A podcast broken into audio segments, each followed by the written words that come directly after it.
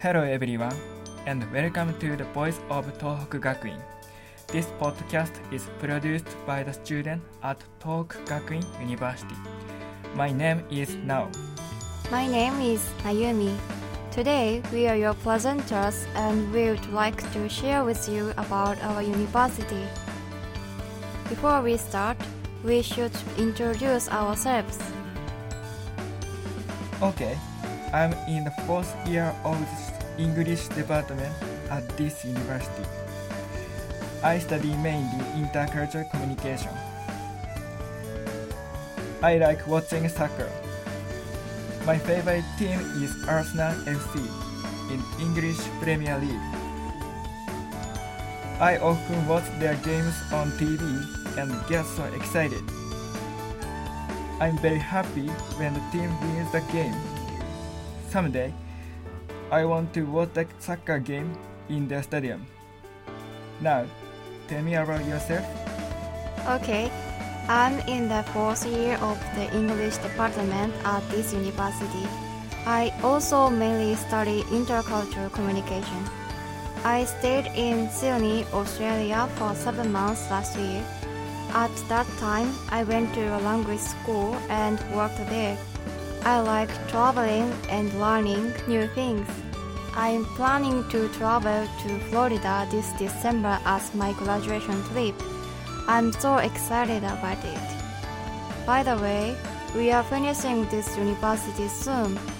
We have just five months left. Yes, I'm going to miss this university. I feel this university is like our home. Me too. I think we haven't explained about our university yet. How much do you know? Okay, let me explain. Tohoku Gakuin University is one of the biggest private university in Tohoku located in the north of Japan. There are faculties of letters, economics, business administration, law, engineering, and liberal arts. And we have 16 departments in total. Tohoku Gakuin was founded 1886 by Masayoshi Oshikawa and the missionary W. E. Hoy and D. B. Schneder, originally as a theological seminary. So the university emphasizes Christianity for the character education. That's why we have chapels in each campus and classes on Christianity. Also, we have the building called Hoy Memorial Hall, which was built in 2016. It is named after Mr. Hoy, who founded our university.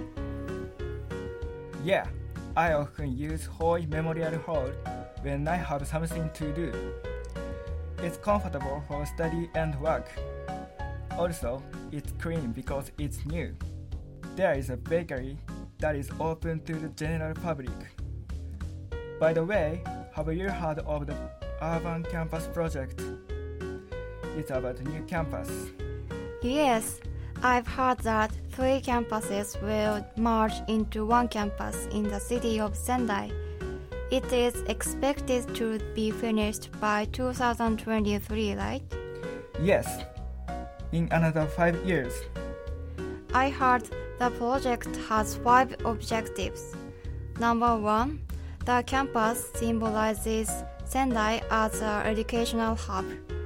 Number two, the campus is co created with the local community.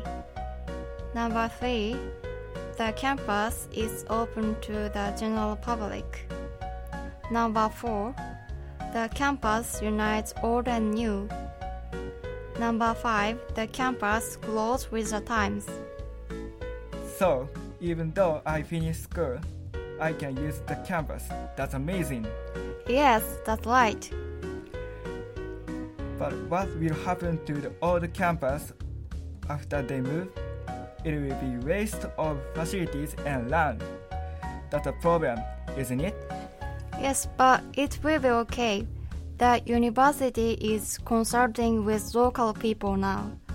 Actually, they already have decided to keep using the gym in one of the campus. That's good. our university aims to be together with local people all the time. That's wonderful. Yeah. Well, it's time to finish our podcast now. Okay. Thank you for listening to our podcast, everyone. And I hope you enjoyed our talk. See you in next podcast. Bye. Bye.